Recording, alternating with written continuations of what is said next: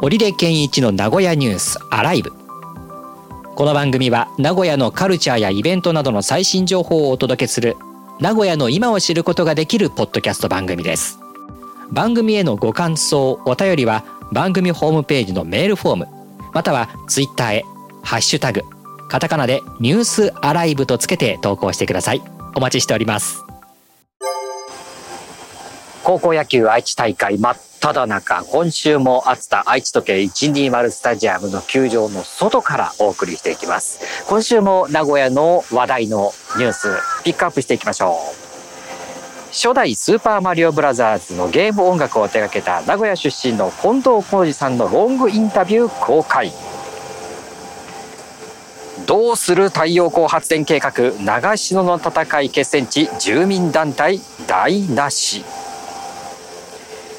東山動植物園でも倒木など大雨と突風によるものとみられる被害相次ぐ名古屋で最大瞬間風速35.4メートル性被害難民世情に鋭い視点愛知国際女性映画祭名古屋で9月開催さあということで今日も名古屋の話題いくつかある中で、えー、まあなんといっても雨がすごかった日がありまして、ええね実は私いなかったんですよ名古屋に。あそうみたいですね、はい、なんか名古屋の地を離れていたということで。で帰ってきたら止んでたんで。うんうんうん。全く知らないんですよこれ。これは相当な雨が降りました。あのレーダーでいうところのもう紫ぐらいの色がつくようなものが。はい80ミリとかそのくらいでしたっけね。あのよくあのレーダーであるようなねはい。そういった、えー、雨雲がこの名古屋を襲っていきまして、まあ、さらに風も吹いてましてもう嵐のような感じでしたね。相当ひどかったんですか？そうですね。数十分、その強い雨は数十分でその前後にね、まあ、弱い雨というか、えそういうのが降ったわけなんですけれどね。えー、でこれでやはりあの各地でやっぱり木が倒れたというのがあったようでして、はい、えーまあ、東山動植物園でもですよ小高緑地でも倒れているというね、えー、話もあったようでして。あとは中区の千早公園でも木がね倒れていたということらしいですのでね、まあ、雨だけではなく風も吹いていたというところもねちょっと今回は、えー、大きな、ね、こう木が倒れるような被害が出たという感じになりましたが、うん、相当な風ですよね。かなり風吹きましたからね、うん、うん、だから傘持ってない人はちょっとそのタイミングでは外には出られなかったといううん、感じだったと思うし出たら出たでもうベッタベタになるくらいの風や雨だったんだよね。なるほど。だからもう本当にそういうなんて豪雨予報っていうんですか？ああいったアプリが本当に役に立っててね今。入れてます？はいはい。あまああのそうですね。雨雲のレーダーが分かるやつとか。プッシュ通知で送られてくるやつとかね。何時頃に雨が降りますよみたいなのが、ね、あれは役に立ちます。でそれ見てこう何時ぐらいに来るかっていうのを確認して雨に備えるっていうことができるようになったのでね。ねこういった雨っていうのはとりあえずもう梅雨の終わりなんで、うん、超えたのかなっていう感じはしますけどね。そうですね、うん、その後は晴れてますからね。そうなんですよ、まあ、野球でも本当にもう高校野球ね今実況やってますけれども、うん、まあ序盤は雨にねいろいろとこう日程が左右されまして、はい。ねえー、あのこの間は、えー、春日井市民球場に行きまして、はいはいはい、はい、で春日井に行って、えー、試合の準備を待つ中で8時半ぐらいに豪雨となり、うんうんうん、あっという間にグラウンドがびっしゃびしゃになってそのまま中止、うん、まあ、順延というですね。えー、とまあ雷が鳴って、え試合が中断しそれから雨が降って試合が中断しなんてことをしている間に日没になって春日井は照明がないのでそのまま、えー、はい、打ち切りで、えー継続試合という形になるというね。そのまま続きをまた別の日にやるという、なるほど。ええ。そういった措置も取られながらですからね序盤は。うんうんうん。ここまでこう序盤でこういろんなこう雨などで日程が変わってくるってこともそんなにない気がするんですけどね。うん。ね予備日を使いながら、まあ、日程も、まあ、元に戻ったかなという感じにはなりましたけどね。なるほど。ええようやく。はい。ようやくです。はい。なのでもう雨はね、もうちょっと今年はもういいかなっていうような 感じですけれどね。はい。そして、えー太陽光発電、長篠の戦いで、えーまあそういった計画があるの、あ決戦地になった場所で、そういった計画があって波紋が広がっているということですね。うん。まあその太陽光パネルを置くとまあ儲かるという企業と、えーそれから、えー景観を守りたいという地域住民とうん。でそれにはその法的な拘束力っていうのが今のところないという状況なんですね。なんかちょうど大河ドラマで長篠の戦い戦いが描かれたばかりらしいですよ。うーんそうなんだ。より何かこう話題に上がりそうなタイミングですね。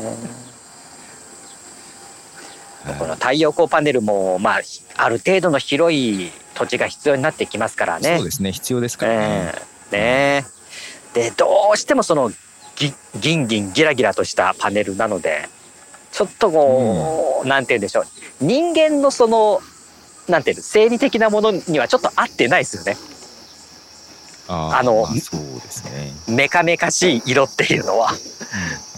ねそのあたりもちょっとこう違和感を生んでしまうような一因になってるかもしれませんけどそうですね。ここが、あの、長篠の戦いのあ跡地だよって言われても、なんか、ね えほうなんという近未来的な風景だったんだろうみたいなね。そうじゃないんだよみたいな。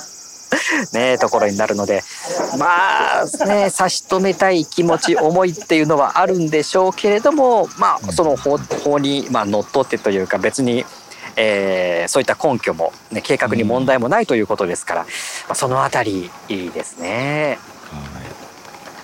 まあ、そのソーラーパネルもメンテナンスをねしてもらえればいいんでしょうけど結構今ソーラーパネルもねななんていうんです壊れてっていうかそのメンテナンスっていうところで今後どうなっていくのみたいなことにもなっていきそうじゃないですか。うんあれだってね建てて終わりってわけじゃないですもんね。まあまあそうですね。うん。ね。メンテナンスもいるしということで。まあ、確かにねこういうところには置かれない方がいいなという個人ね感情的にはそんな気持ちになりますもんね。やっぱり史跡ですからね。うんえーそれから愛知国際映画、えー女性映画祭ですか愛知国際女性映画祭が9月に開催されるということなんですね。はい。これも海外の監督らを4年ぶりに招待するということで、そうですね。これまではコロナでねこういう映画祭なんていうのも海外からの招待ができなかったりとかやっていてもまあ規模をね縮小してやらなきゃいけないというね中ですからようやくえーですねそういったまあ映画祭もえー9月15日から18日に名古屋市内で行われるということですね。はいえーそして、えーマリオの音楽生みの親名古屋出身なんですね。知らなかったです、私も。えー僕も知らなかったです。はい。はえーあの皆さんが、えー思い描いているマリオの、えー、1の1の音楽ですよ。い。はい。ね、これが何でも4月に、えーアメリカ議会図書館に収蔵されたということでして。ですね。えちょうど映画もね、やってますし。ー。あそうですよね、えーまだ見てないや、私も見てないですけど。えーまあこうなってくるともうもう公開終わってますよね。もう終わっちゃいましたかね。ねもう配信でということになるの。配信待ちだな。ね。うんうん。でこのねあのーアメリカ議会図書館っていうのはうんうん。ジョン・レノンの「イマジン」だったりレッド・ツェッペリンやマドンナとか、マライア・キャリーなんかの音楽もあるという、そんな中であの マリオの音楽がねスーパーマリオが。はい。はいでいあの当時小学生だった僕は全くそういったその音楽の。このことも分かんないし当時のマシンのことも全然知らなかったから当たり前っちゃ当たり前なんですが、うんあの非常にこう鳴らす音っていうのが少なかったんですよね。ああ鳴らす音鳴らせる音というかですね。鳴らせる音がね。ええええええ。え3音とかそのくらいでしたっけ？ああ、けどそういうレベルですよね。はい。弦に鳴らせるのが。えで3音で言ってもその音楽だけじゃなくて例えばコインを取った音だったりとか、はいはい、えースーパーキノコ取った時のパワーアップの音とかね。うん。ああいう音も含めて3音しか鳴らせないわけでして。うんうんそんなあの音の少なさは感じさせないくらいの壮大な感じがしてましたかもね。うん、もう全然ねもう本当に今聞いても遜色ないというか、ですよね。いやこのマリオっていうのはこの近藤さんに言わせるとそのかっこいいイメージだそうでしてかっこいい音楽を作ってほしいなんていうふうに言ってるんですね。うんうんうんまあ、どうしてもこの最初のキャラクター、まあ、ドット絵から見ると可愛いっていうようなイメうん、ージもうんうんうんありそうですけれども、うん、そうじゃないというふうに近藤さんは言ってますね。いやーもう日本が世界に誇るゲーム音楽の一つですもんね。いやーそうですねこれは本当に、ねうん。ええ。もう何にもないところから作ってるわけですからね。うん。まあそれの苦労なんかもインタビュー書かれてますけどね。ね。ええええそれでまずは任天堂の社員が作ったというね、ええことになりました。そうですね。まあ音楽もそうですけどもあのゲームを作ったっていうこともうん一つすごいですよね、はい、ゲーム自体が。ね今まではこう一画面しかなかったようなものが横スクロールでのアクションゲームっていうねがこう程よい難しさで構成されている世界っていうねそうですねねというようなこの名古屋出身のお近藤浩二さんのえーインタビューなんかも上がっていたという今日ですね今週ですね。はい、はいさあということで今回も名古屋の話題いくつかお届けしてまいりました。